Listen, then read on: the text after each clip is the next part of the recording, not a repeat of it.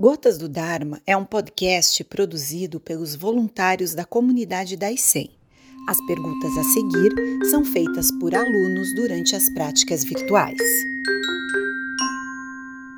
Mestre, o que significa o termo katsu? É, katsu é uma resposta que é dada, que é, foi dada, né, historicamente para alguns koans, né, e ela é uma espécie de um. como se fosse um, um grito, né? É um, é um expletivo, assim, bastante intenso que o mestre Zen ele dá como uma resposta a uma pergunta do discípulo, né? Então, na verdade, a resposta ele não tem um significado racional, né? Essa essa expressão katsu, né? Ela é uma, ela é uma resposta que tenta expressar uma não dualidade. Sensei, no estado de Dhyana, ainda há um eu presente? A resposta para essa pergunta é. Eu não sei se o aluno ele está fazendo uma pergunta para o sensei, né? Normalmente o, o professor vai responder também esse tipo de pergunta com uma resposta não conceitual.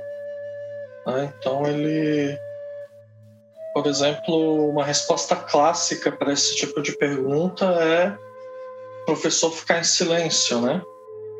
Pergunta se ainda há um eu, né? Eu, Joken Sensei, ainda opero segundo o eu, né? Porque eu não, não tenho um, um despertar completo de um Buda, né? Estou muito longe disso. Então, sim, tem um, tem um eu, né? Então tem, tem ilusão, né? Tem essa ilusão do eu.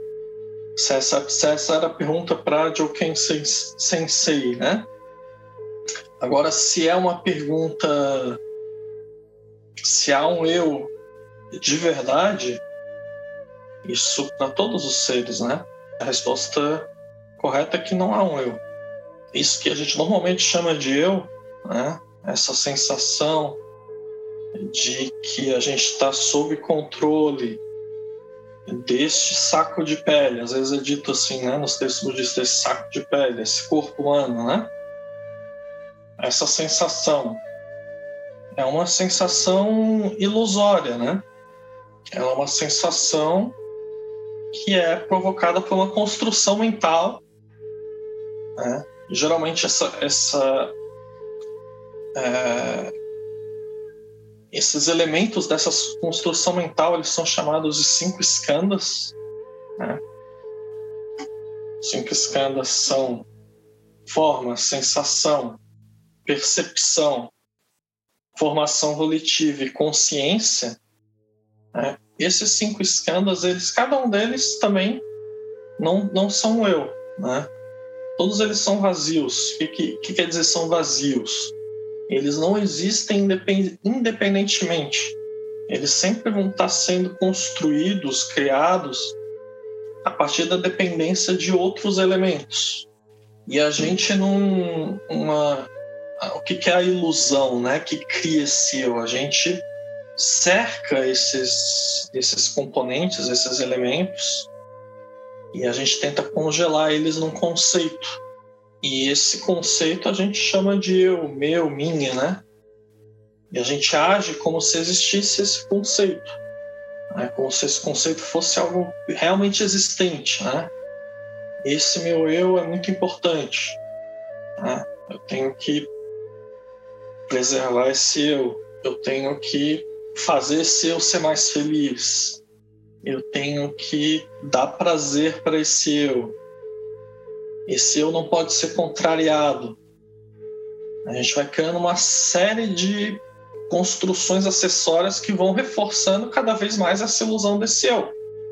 Mas, em última análise, ela é uma ilusão. Né? Ela não tem uma existência própria. Esse eu, ele é só um composto de uma grande variedade de fenômenos e esses fenômenos também são compostos por outros fenômenos, eles também não têm uma existência própria, né? E também não tem uma existência permanente, né? Eles, todos esses fenômenos estão sempre mudando, né? Aquilo que a gente tenta se agarrar e dizer que é o que é o eu, ele na verdade são vários fenômenos que estão sempre em mudança. E esse tentar agarrar e manter ele fixo é justamente uma das causas do, de Dukkha, né? Ele não vai ficar fixo, vai estar sempre mudando. Esse eu, ele, além de ele criar esse Dukkha para si mesmo por meio dessa dessa tentativa de congelar essas noções todas que formam o eu, ele também vai causar dukkha, né? Instabilidade, sofrimento, insatisfação para outros seres, porque ele vai acabar nessa tentativa de estabilização daquele eu, ele vai tomar atitudes que a gente chama de atitudes egoístas, né? Atitudes do ego, atitudes do eu, que acabam prejudicando os outros seres que também estão imersos nessa ilusão do eu, né? Então eles também vão se sentir prejudicados porque eles vão estar sendo contrariados. A gente vai estar preterindo eles pelo nosso eu, eu deles pelo nosso eu, tentando obter alguma vantagem para o nosso eu em relação ao eu deles, né? Que também é falso, também é uma ilusão. Mas essa ilusão ela é muito forte, né? A gente tem muita dificuldade de é, superar ela e, portanto, superar a Duca e ter essa capacidade de ajudar também os outros seres a, a superar a Duca, né? Então essa, esse há um eu? Não, não há. Mas a gente tá iludido, né? Eu também agindo como se houvesse esse eu. Joaquim Sensei, que conselhos o senhor daria para um praticante com a mente turbulenta? É, primeiramente, o zazen, né? Então, o zazen é justamente trabalhar com relação a essa mente turbulenta. A outra, a outra questão, né, é que eu também tenho esse problema, né, dessa mente turbulenta. Então, eu vou falar da minha experiência própria, né? ela é o, tem muito a ver com, com o conteúdo que a gente consome, né, de informação. Né? Se a gente consome, é, um, por exemplo, notícias, né? É, uma grande quantidade de notícia. As notícias hoje em dia elas são especialmente, elas causam turbulência, né?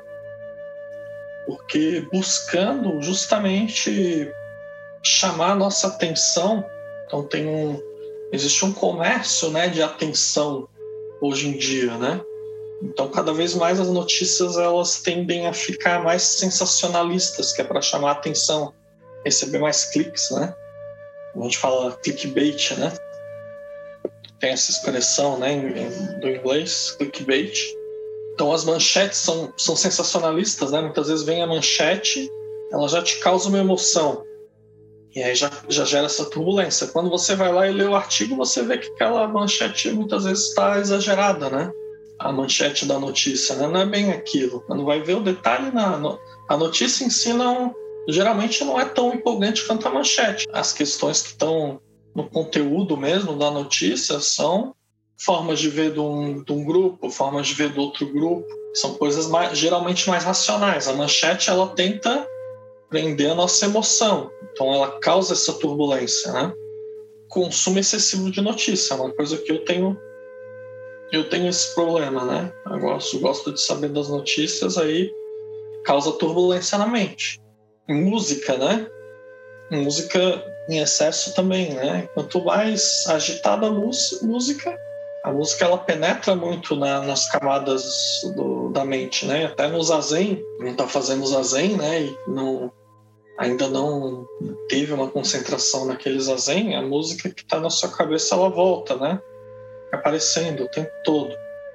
né? Porque ela, ela entra muito, né? Mexe com as emoções também a música. Então não é uma coisa só racional, ela também entra na bem interno na mente, né? Mexe com as nossas emoções, né? Então, lá no, no budismo Theravada, por exemplo, existe uma regra monástica, né? Essa regra possivelmente foi estabelecida pelo próprio Buda Shakyamuni, que os monges não devem ouvir música, né? Não devem ir em festas, né?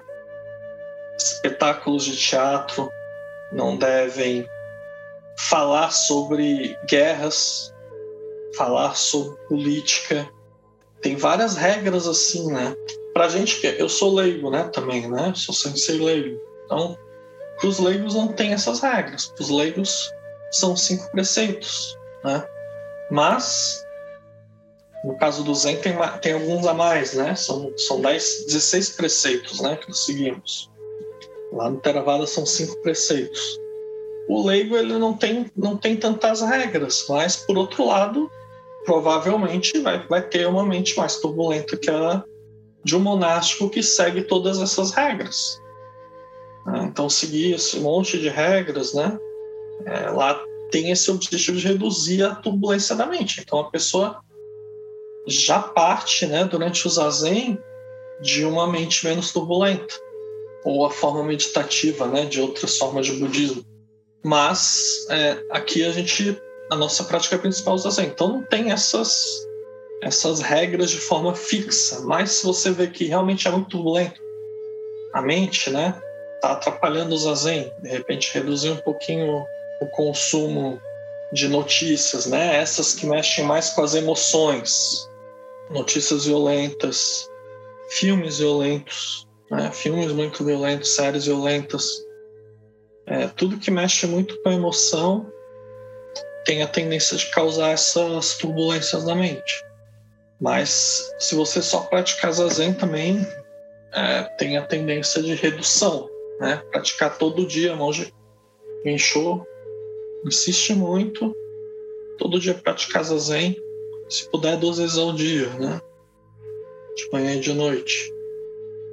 Com certeza vai ter uma, uma melhora nessa questão da turbulência da mente e até talvez uma redução na vontade de consumir esse tipo de, de conteúdo que causa turbulência.